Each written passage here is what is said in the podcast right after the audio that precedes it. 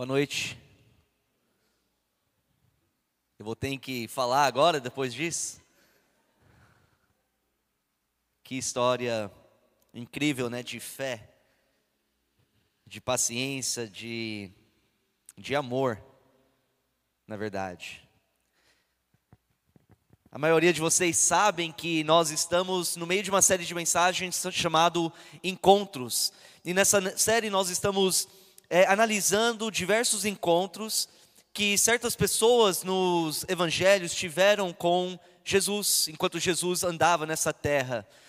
Encontros que impactaram profundamente a vida daquelas pessoas que estiveram na presença de Jesus Cristo. Ficamos maravilhados ao ler cada encontro, cada história de cada um, cada momento em que Jesus interagia com aquelas pessoas que estavam sofrendo, que estavam em necessidade, pessoas que precisavam de milagres, que precisavam de ajuda, e ver o tamanho do amor e carinho e paciência e compaixão e misericórdia de Jesus ao atender essas pessoas e as suas necessidades. É absolutamente maravilhoso. E o que tem sido maravilhoso é, através dessa série de mensagens é, o, é que está nos ajudando a lembrar novamente que esse mesmo Jesus que foi registrado nas páginas do Evangelho continua a convidar pessoas a ter encontros com Ele até hoje. Sim, mais de dois mil anos depois que ele andou nessa terra, Jesus continua a convidar pessoas a ter encontros com Ele. Jesus continua a salvar almas, restaurar vidas, transformar caráter. Ele continua a mudar destinos até hoje. Amém?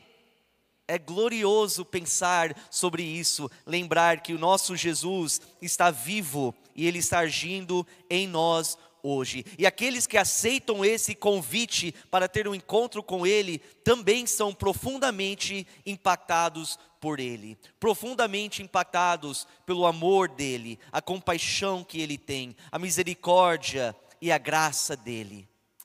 E o que vocês assistiram agora há pouco é mais uma prova disso do fato que Ele está vivo e ativo, agindo poderosamente, às vezes de algumas formas que nós não entendemos, às vezes de algumas formas que nós não esperávamos, mas o fato é que Ele está agindo, Ele está conosco, Ele está cuidando de nós em todos os nossos os momentos, em todas as nossas aflições e angústias. Jesus quer ter encontros com homens e mulheres hoje.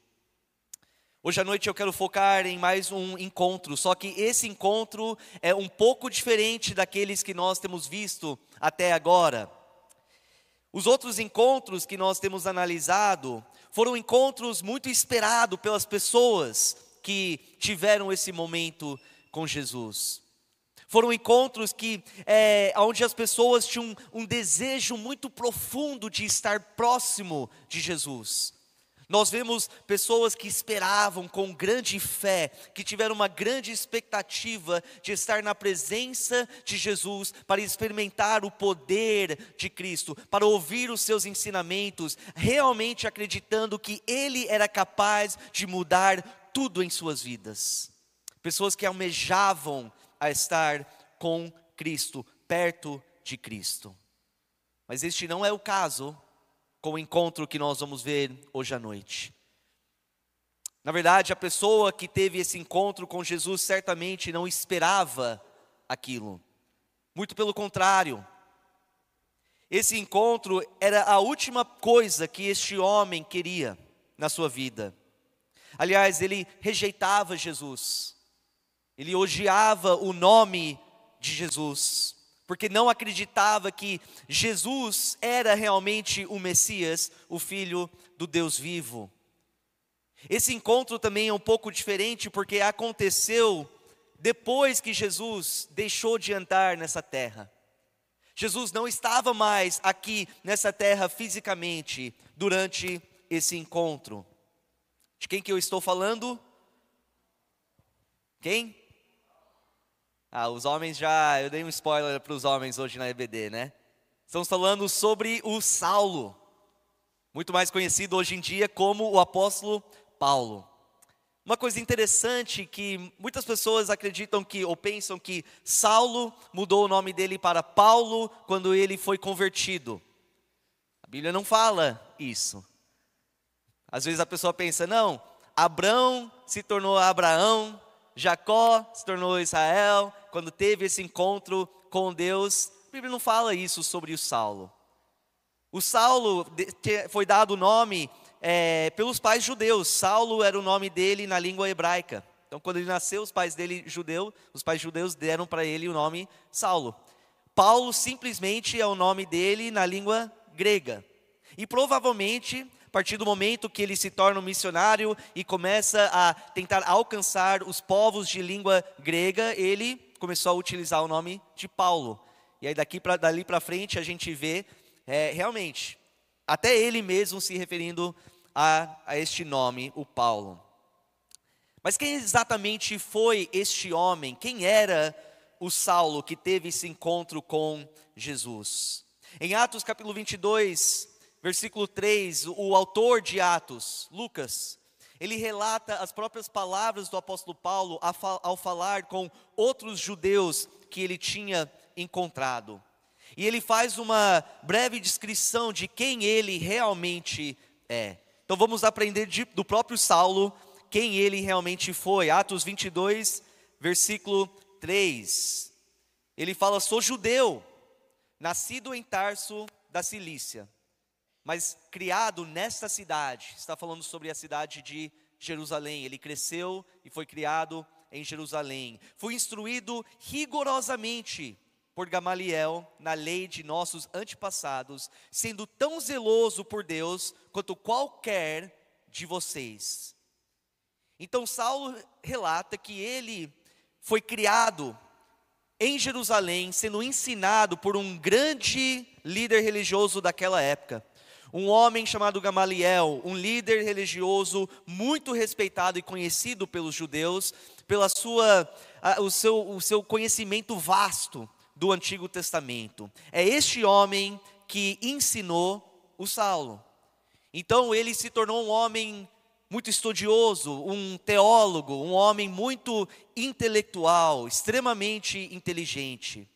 Gálatas 1,14, ele mesmo falando sobre si, ele fala: no judaísmo, eu superava a maioria dos judeus da minha idade e era extremamente zeloso é, das tradições dos meus antepassados.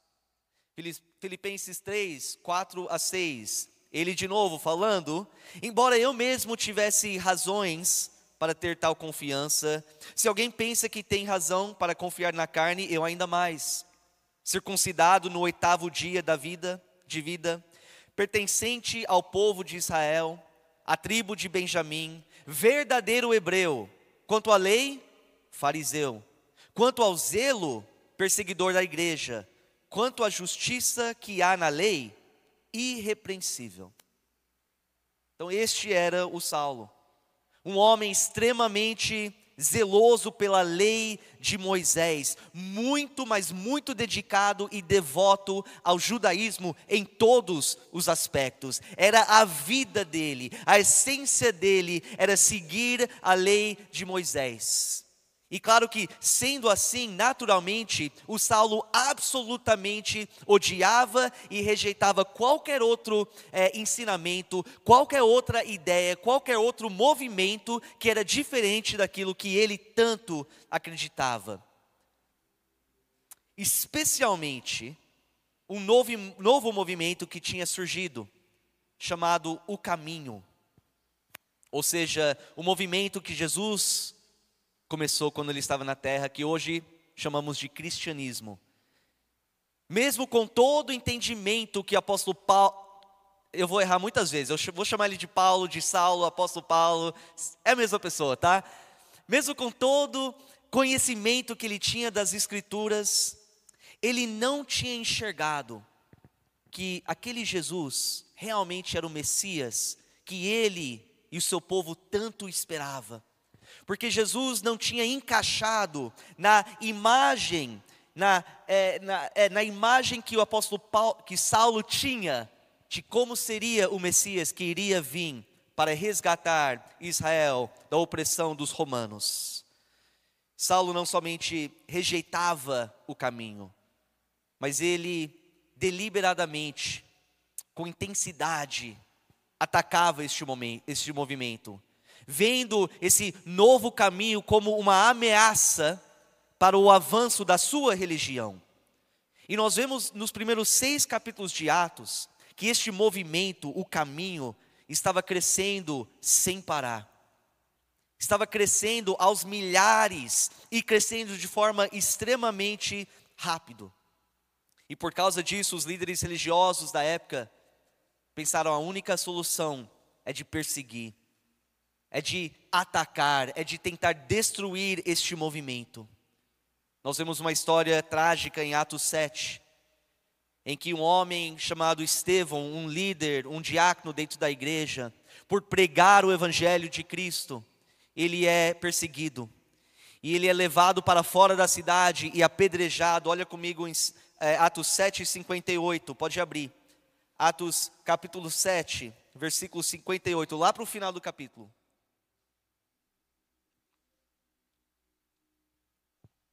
Falando sobre o Estevão. Arrastaram-no para fora da cidade e começaram a apedrejá-lo. As testemunhas deixaram seus mantos aos pés de um jovem chamado Saulo. Atos 8, versículos 1 a 3. Atos 8, versículos 1 a 3. E Saulo estava ali consentindo na morte de Estevão. Naquela ocasião, desencadeou-se grande perseguição contra a igreja em Jerusalém. Todos, exceto os apóstolos, foram dispersos pelas regiões da Judéia e de Samaria. Alguns homens piedosos sepultaram Estevão e fizeram por ele grande lamentação. Saulo, por sua vez, devastava a igreja indo de casa em casa, arrastava homens e mulheres e os lançavam na prisão. Mas nós vemos que o Saulo não estava apenas satisfeito em tentar eliminar os cristãos da sua própria cidade, a jogá-los na prisão na própria Jerusalém. Ele queria ir além disso, ele queria completamente exterminar esse povo de todas as regiões ao seu redor. Em Atos 26, o apóstolo Paulo agora, né? Em Atos 26, o apóstolo Paulo ele relata qual era a mentalidade dele naquela época. Atos 26, versículos 9 a 11. Ele mesmo fala: Eu também estava convencido de que deveria fazer tudo o possível para me opor ao nome de Jesus, o Nazareno. E foi exatamente isso que fiz em Jerusalém. Com autorização dos chefes dos sacerdotes, lancei muitos santos na prisão, e quando eles eram condenados à morte, eu dava o meu voto contra eles. Muitas vezes ia de uma sinagoga para outra, a fim de castigá-los, e tentava forçá-los a blasfemar. Em minha fúria contra eles, cheguei a ir a cidades estrangeiras para persegui-los.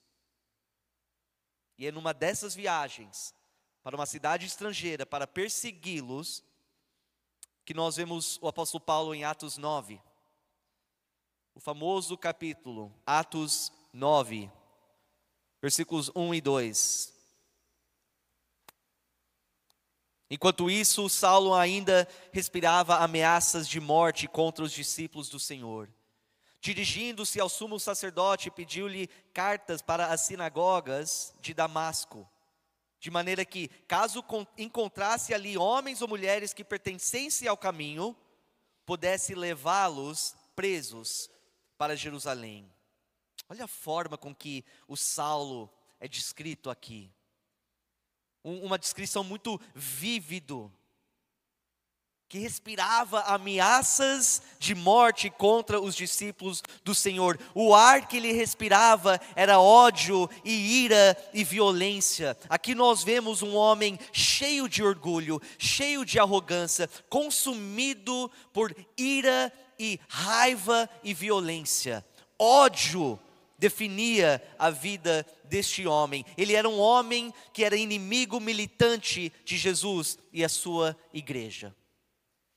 Eu sei que às vezes é fácil a gente ler a Bíblia como uma história e não parar muito para pensar sobre a realidade em que aquelas pessoas estavam passando. Como seria enfrentar aquilo?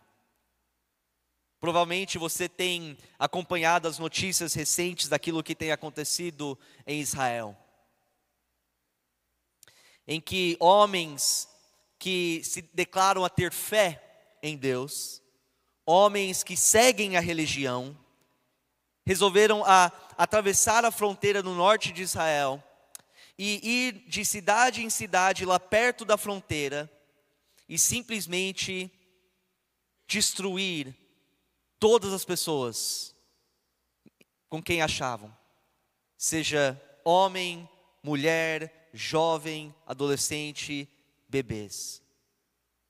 Mas não somente matar e destruir, mas levar alguns cativos de volta para o seu território. Nós olhamos para aquelas imagens e ficamos horrorizados. Como assim? Que pessoas que declaram a ter fé, declaram a seguir uma religião, são capazes de fazer e cometer atos daquele jeito. É, é difícil a gente compreender o nível de maldade. Era o apóstolo Paulo, antigamente. Aqueles homens que nós, viemos, que nós vimos atravessar a fronteira em Israel, fizeram aquilo porque realmente acreditam que o que eles estão fazendo está certo. Agrada o seu Deus. Eles acreditam que eles estão sendo fiéis e obedientes ao seu Deus. Este era o Saulo. Acreditando que perseguir este novo caminho era o que Deus queria dele. Era o que o Deus de Abraão, Isaac e Jacó realmente queria e o que agradava ele. E foi justamente com este homem que Jesus queria ter um encontro versículo 3. Em sua viagem, quando se aproximava de Damasco, de repente brilhou ao seu redor uma luz vinda do céu. Ele caiu por terra e ouviu uma, uma voz que lhe dizia: Saulo, Saulo, por que você me persegue? Saulo perguntou: Quem és tu, Senhor? Ele respondeu: Eu sou Jesus, a quem você persegue. Levante-se, entre na cidade, alguém lhe dirá o que você deve fazer. Interessante que, de novo em Atos 26, nós temos um pouquinho mais de detalhes desse encontro, desse diálogo entre Jesus e o Saulo. Olha comigo em Atos 26, versículo 15 a 16. Falando justamente sobre aquele momento, a luz vinda dos céus, ele ouve uma voz. Versículo 15: Então perguntei: Quem és tu, Senhor? Respondeu o Senhor: Sou Jesus a quem você está perseguindo. Agora levante-se e fica em pé. Eu apareci para constituí-lo servo e testemunha do que você viu a meu respeito e, que, e do que lhe mostrarei. Eu o livrarei do seu próprio povo e dos gentios aos quais eu o envio para abrir-lhes os olhos e convertê-los das trevas para a luz, e do poder de Satanás para Deus, a fim de que recebam o perdão dos pecados e herança entre os que são santificados pela fé em mim. Isso é um encontro chocante aqui. É, é realmente chocante. Não é o que a gente esperava. Aos olhos carnais, nós enxergamos isso e pensamos: como assim? Paulo era ruim demais, depravado demais, depois de tudo que ele fez contra o Senhor, contra a igreja, não teria sido melhor Jesus aparecer para Saulo somente para provar para ele que ele realmente é o Messias? Para jogar na cara dele que ele estava errado, que ele não é tão intelectual, que ele não era tão conhecedor das Escrituras como ele se achava e depois disso totalmente aniquilar ele da face da terra por aquilo que ele tinha feito e o tipo de pessoa que ele era. Muitas vezes é assim que nós pensamos, né, em relação às pessoas que nós consideramos ser pessoas muito mal, muito depravado. Mas aos enxergando essa história aos olhos espirituais, nós vemos o fato de que Jesus não está apenas interessado em ter encontros com pessoas que acreditam nele, pessoas que gostam dele. Ele não está apenas interessado em ter encontros com pessoas que já ouviram falar dele e estão interessados e curiosos e gostaria de saber um pouco mais. De pessoas que querem buscar ele. Ele não está interessado apenas em encontrar pessoas que estão buscando a viver uma vida melhor. Então ele vai lá para auxiliar um pouco. Não. Não importa quem você é. Não importa o que você tem feito no seu passado. Jesus te convida a ter um encontro com Ele. Um encontro real, um encontro verdadeiro, um encontro pessoal, independentemente daquilo que você já tem feito. Nada de, do que você tem feito no seu passado é pesado demais, é grave demais para impedi-lo de conhecer Jesus Cristo pessoalmente. Ele te convida a olhar para cima, a clamar: Quem és tu, Senhor? Eu já ouvi falar do Senhor, eu quero te conhecer agora revela-te a mim. Ele te convida a chamar Ele, a implorar por Ele. E Ele certamente te encontrará onde você está, na condição em que você está, independentemente daquilo que você tem feito. Glória a Deus pela, pelo amor e misericórdia e graça e perdão do nosso Senhor e Salvador. Voltando para Atos capítulo 9, versículo 7. Nós continuamos a história nesse capítulo maravilhoso. Atos 9, 7. Os homens que viajavam com Saulo prepararam oh, pararam imudecidos. Ouviam a voz, mas não viam ninguém. Saulo levantou-se do chão e, abrindo os olhos, não conseguia ver nada. E os homens o levaram pela mão até Damasco.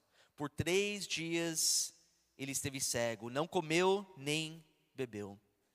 Por meio deste encontro, no caminho para Damasco, para cometer mais atrocidades, Jesus salva a vida do Saulo. Um homem que uma vez rejeitava Cristo, agora aceita Cristo, se arrepende dos seus pecados, por meio da fé, aceita Ele como Senhor e Salvador, e naquele momento é salvo, é perdoado, é purificado de todas as suas iniquidades. Que grande história é essa? Essa passagem tem sido usada muitas vezes ao longo de todos esses anos por muitos pastores, como uma passagem sobre evangelismo falando que não importa quem você é, não importa o que você tem feito, Jesus Cristo é misericordioso, Ele é compassivo, Ele é capaz de te perdoar e te salvar e de purificar, se você se arrepender dos seus pecados e aceitar Ele por meio da fé. Ou seja, se Cristo é capaz de salvar um homem como Saulo, Ele é capaz de salvar qualquer pessoa, ou qualquer pessoa. Talvez você já até ouviu uma mensagem assim.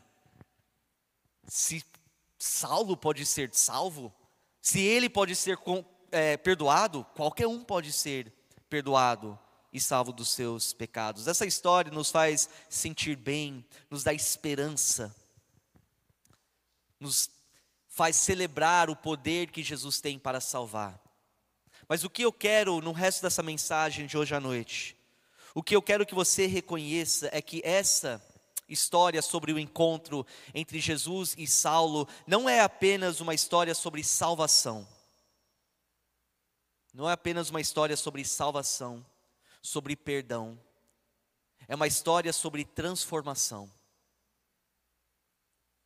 A salvação dos seus pecados foi apenas o resultado inicial desse encontro maravilhoso que Saulo teve com Jesus. Olha comigo no versículo 10. Atos 9, versículo 10.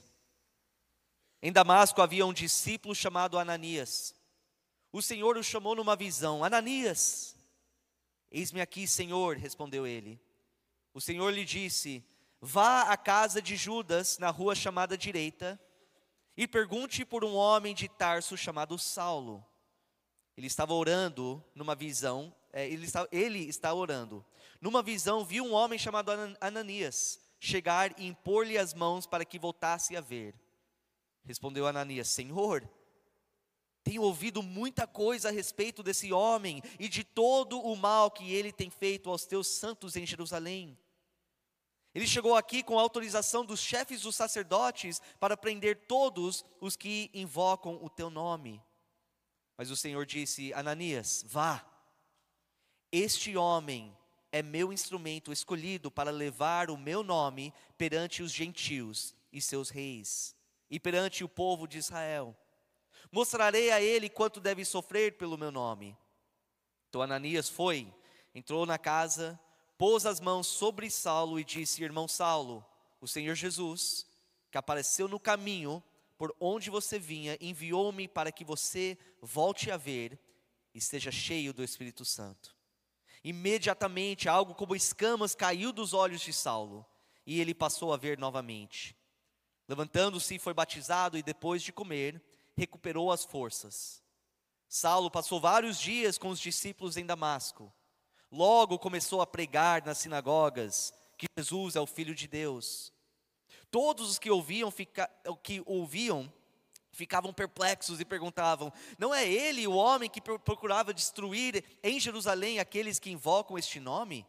E não veio para cá justamente para levá-los presos aos chefes dos sacerdotes? As pessoas ficaram perplexas e a gente entende exatamente por quê, né? Imagina que você é uma dessas pessoas. E você já ouviu falar muito sobre este Saulo e tudo que ele tem feito em Jerusalém, como ele perseguiu seus irmãos e irmãs na fé lá naquela cidade. E aí de repente você fica sabendo de notícias que ele está a caminho agora para a sua cidade, com as mesmas intenções. E aí você fica sabendo que ele chegou. Só que passou três dias e nada aconteceu. Aí de repente ele aparece na cidade, só que ele está fazendo justamente o contrário do que você achava, que você esperava dele. Ao invés dele atacar as pessoas que declararam o evangelho, ele está avançando esse mesmo evangelho que você e os seus irmãos acreditam. Qualquer um de nós fica, ficaríamos totalmente perplexos e falaríamos: como assim? Como que este homem tem mudado tão rapidamente, de forma tão drástica? O que eles ainda não souberam é que Saulo teve o um encontro com Jesus. E somente Jesus é capaz de fazer um trabalho desse na vida do ser humano. Versículo 22: Todavia Saulo se fortalecia cada vez mais e confundia os judeus que viviam em Damasco demonstrando que Jesus é o Cristo. Se você continua a ler o livro de Atos, você vê, você vê nitidamente a transformação que ia acontecendo na vida de Saulo. E este era o desejo de Cristo ao encontrá-lo. Não apenas salvar, não apenas perdoar, Jesus não encontrou Saulo no meio do caminho para que ele conseguisse de alguma forma escapar ao inferno. Não foi para ele talvez ter uma experiência de fé para que ele pudesse parar de perseguir a igreja. Não. O encontro que Jesus teve com ele também não foi para que Saulo encontrasse uma igreja boa, onde ele poderia ir, sentar, ouvir uma mensagem, cantar louvores, talvez criar amizades dentro da igreja e desfrutar de uma certa comunhão. Não. Não foi apenas para isso. A intenção de Jesus, por meio desse encontro, era para pegar um homem tão cheio de ódio, e orgulho, e raiva, e arrogância, e transformá-lo num homem cheio de humildade e mansidão e amor e compaixão. É, esse, é isso que ele queria por meio desse encontro. Ele queria pegar um homem que estava em missão, que tinha os seus objetivos, os seus planos, os seus propósitos, e transformá-lo num homem que tinha novos propósitos, uma nova missão, novos planos, de acordo com a vontade de Deus. E meus irmãos, antes da gente ir embora daqui, eu quero que você relembre, você saiba que o objetivo que Jesus tem até hoje, de encontrar pessoas no meio do caminho da vida deles, não é apenas para salvar e perdoar e dar esperança de uma vida eterna. Ele quer continuar, ele quer ir além disso, ele não quer parar por aí. Ele quer levar você a uma vida totalmente transformada. Ele não está satisfeito em apenas te perdoar, apenas te salvar. Ele quer entrar na sua história. Ele quer entrar na sua vida, independentemente de quem você é independentemente do que você tem feito, e completamente mudar a sua vida. Ele quer radicalmente e totalmente transformar a pessoa que você é. Eu não estou falando de algumas pequenas alterações, umas pequenas mudanças, ajustar algumas áreas pequenas na sua vida para que você seja uma pessoa um pouco melhor do que você já era. Não. Ele quer pegar a sua vida e mudar tudo. Ele quer trabalhar no seu caráter. Ele quer transformar o jeito que você é. Ele quer transformar e renovar a sua mente, a forma com que você pensa. Ele quer transformar a forma com que você pensa sobre si mesmo, sobre ele, sobre as pessoas ao seu redor. Ele quer te dar uma nova visão de mundo, ele quer transformar as ideologias que você tem, as filosofias pagãs que você tem. Ele quer transformar o jeito que você fala a forma com que você fala, as coisas que você fala. Ele quer transformar os seus relacionamentos, a sua conduta, a forma que você trata os outros. Ele quer transformar a forma que você age e a forma com que você reage. Ele quer transformar os seus desejos, as suas prioridades, os seus interesses, os seus alvos, os seus objetivos. Ele quer te dar um novo propósito de vida. Esse é o objetivo dele ao encontrar cada homem, entenda isso. Eu falo isso porque muitas pessoas já têm tido encontro, um encontro inicial com Ele, mas ficaram lá, ficaram lá no meio do caminho para Damasco, salvo e perdoado, mas não avançaram para a vida que Deus quer para você. Mas aí tem pessoas que nunca tiveram esse encontro. Talvez você hoje estar aqui, falando: Eu nunca tive um encontro verdadeiro com Jesus. Eu estou caminhando, eu estou aqui porque eu estou interessado, estou gostando mais ou menos daquilo que eu estou ouvindo. Como que é esse, é, é, esse, esse encontro? É o que eu falei, é você parar no momento da vida e falar: Quem és tu, Senhor? Eu quero te conhecer. Revela para mim quem o Senhor é. Eu quero me entregar por completo. Me perdoa, me purifica, me salva. Eu tenho feito muitas coisas erradas no meu passado. Eu sei que não tenho sido a pessoa que eu devo ser, mas eu creio que o Senhor pode, como fez na vida de Saulo, pode me perdoar, pode me salvar, pode me dar uma nova direção, um novo caminho. Mas eu pergunto para você também, que já teve esse encontro, que um dia já se arrependeu dos seus pecados, por meio da fé já aceitou Jesus como seu Senhor e Salvador. Eu pergunto para você hoje à noite: você tem sido transformado por Cristo? Você está sendo transformado por Jesus? Você pode honestamente dizer que você realmente é uma pessoa diferente de quem você era antes daquele encontro? Será que as pessoas que te conheceram antes do encontro olham para você hoje e ficam perplexos e fala: "O que aconteceu com você? Você não é mais aquela pessoa que eu conhecia. Você não pensa do mesmo jeito, você não fala do mesmo jeito, você já não age e reage da mesma forma. O que aconteceu com você? Será que as pessoas enxergam evidências e sinais de transformação na sua vida? Infelizmente, igrejas hoje estão cheios cheios de pessoas que não têm sido e não estão sendo transformados por Jesus. Eles vão na igreja todo domingo, talvez até fizeram uma oração, talvez foram batizados, talvez participam de um certo ministério, mas o resto da vida deles parece muito, muito como a vida que eles levavam antes. Talvez a única diferença na vida de alguns é que agora eles vão para a igreja. Antes não iam para a igreja, hoje vão para a igreja. Mas o seu caráter continua o mesmo. Sua mentalidade continua o mesmo, sua forma de pensar, de falar, de agir, de reagir. Eles continuam a andar dos mesmos pecados que andava antes.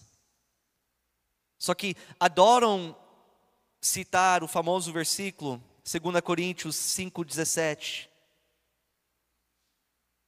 Portanto, se alguém está em Cristo, é nova criação. As coisas antigas já passaram, eis que surgiram coisas novas. É um versículo bonito, lindo.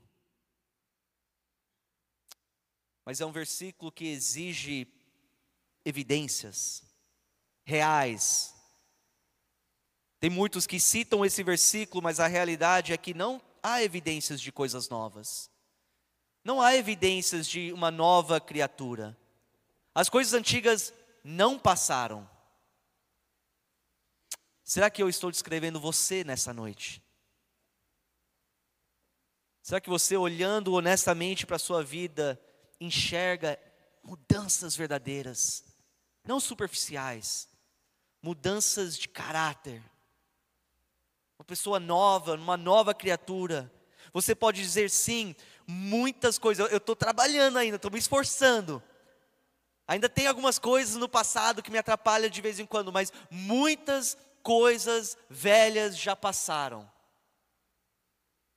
Talvez você está pensando, pastor, não sou eu. Olha aqui, eu estou na igreja. Eu estava na igreja domingo passado. Eu fui no retiro dos homens. Você não está vendo que eu sou uma nova criatura? Eu não perco o culto. Eu vou em todas as conferências. Só porque você vai para a igreja não significa que você é uma pessoa transformada.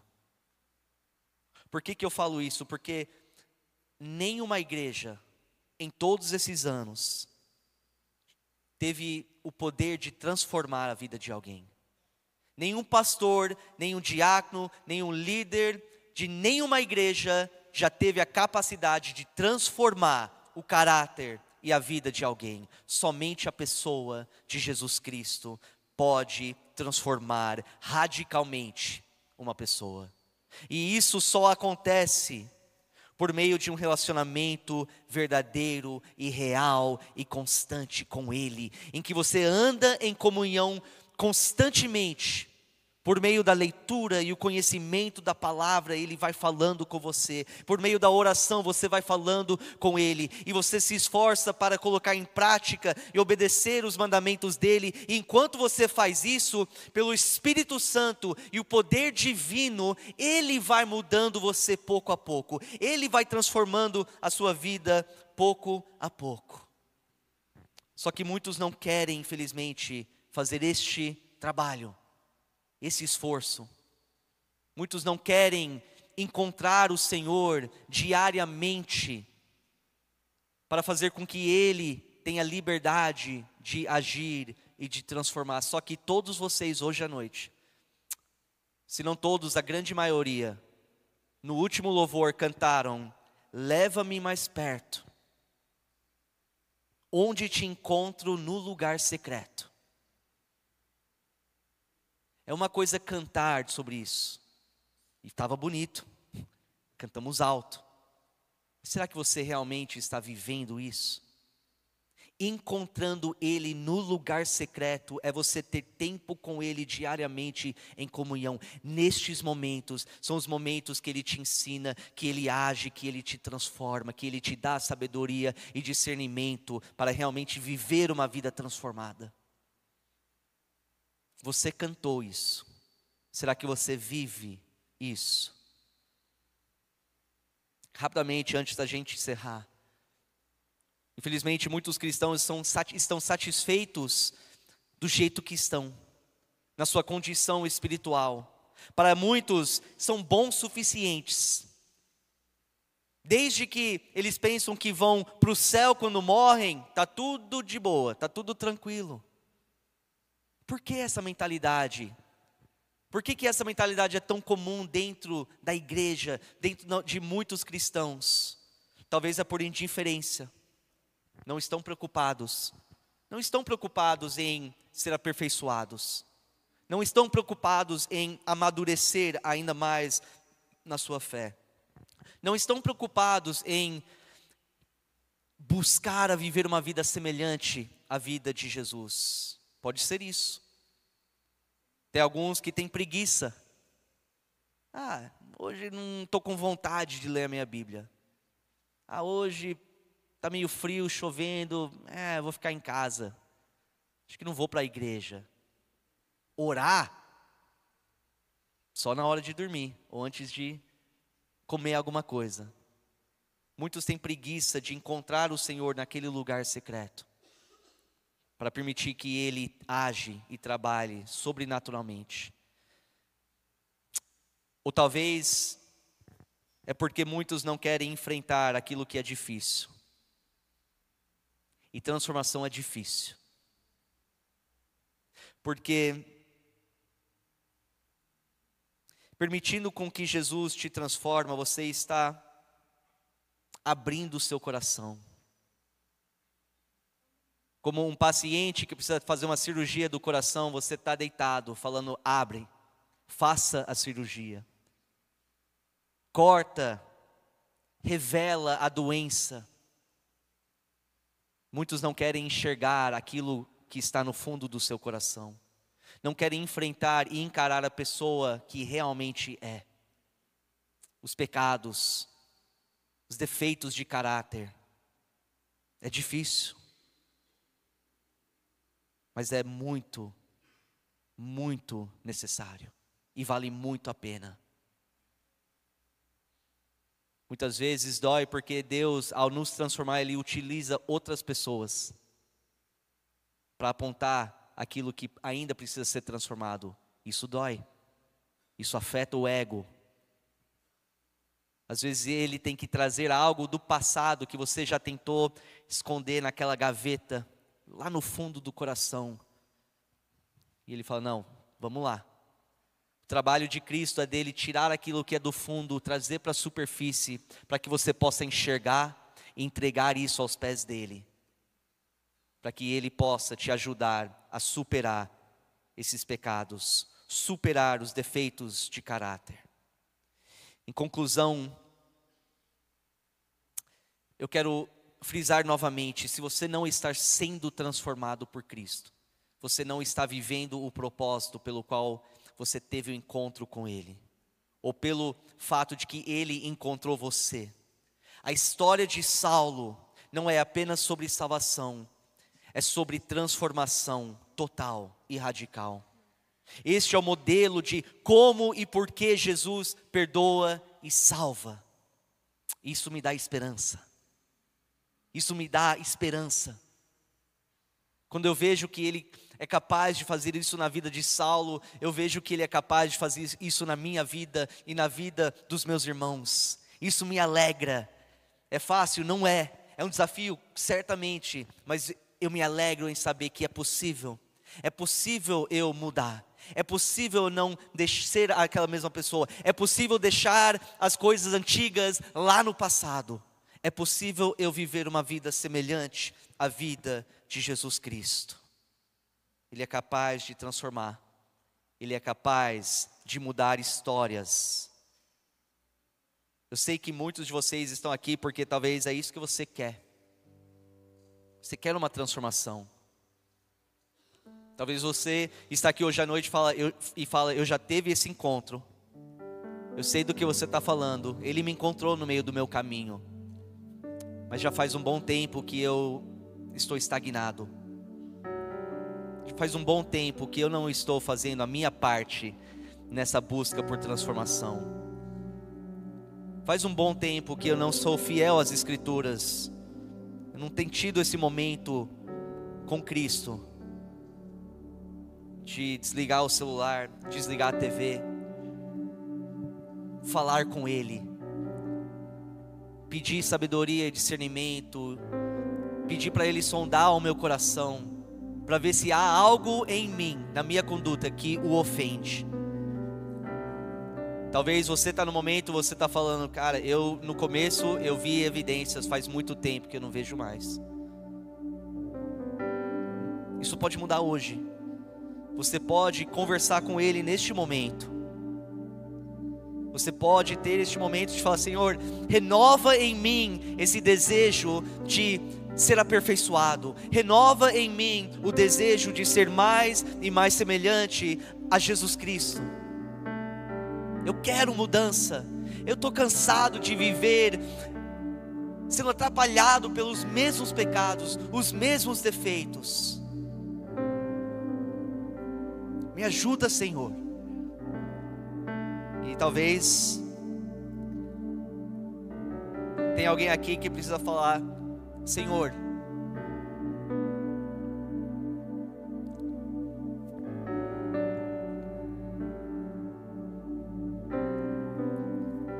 me encontra onde eu estou. Eu preciso do Senhor. Eu preciso perdão, eu preciso salvação, porque eu sei que o caminho em que eu estou agora está me levando para destruição, e eu sei que eu não sou bom o suficiente para sair sozinho deste caminho. Eu sei que aquilo que eu tenho feito já me condena, e não há nada que eu possa fazer sozinho para reverter essa situação. Mas eu creio que o Senhor pode reverter isso na minha vida. Que o Senhor é capaz de me tirar desse caminho de destruição e me colocar no caminho que leva à vida. E é isso que eu quero. Com simples palavras, você hoje à noite pode clamar ao Senhor, pedir perdão e pela fé pedir para Ele salvar a sua vida, te dar uma nova esperança, te fazer uma nova criatura. Faça esse compromisso com Ele. Senhor, me salva dos meus pecados, pois eu quero te servir para o resto da minha vida. E aí, tenha certeza que ao fazer isso, o maior interesse dele vai ser de te transformar iniciar o processo de transformação. Eu não sei como está o seu coração, aquilo que você tem passado, eu não sei o que está passando pela sua mente agora. Mas durante esse último louvor, fica à vontade para ter um momento com o Senhor. Cante, ore, medita, reflete. O altar está aberto aqui, tem homens e mulheres que querem orar com você, querem orar por você. Você pode vir à frente, ajoelhar, orar por si mesmo, orar por uma outra pessoa, interceder pelos outros. Neste momento é o momento entre você e Deus. Aproveita antes da gente sair pelas portas. Não temos pressa. Tem este momento com Deus, esse momento precioso. Que Deus abençoe a vida de cada um.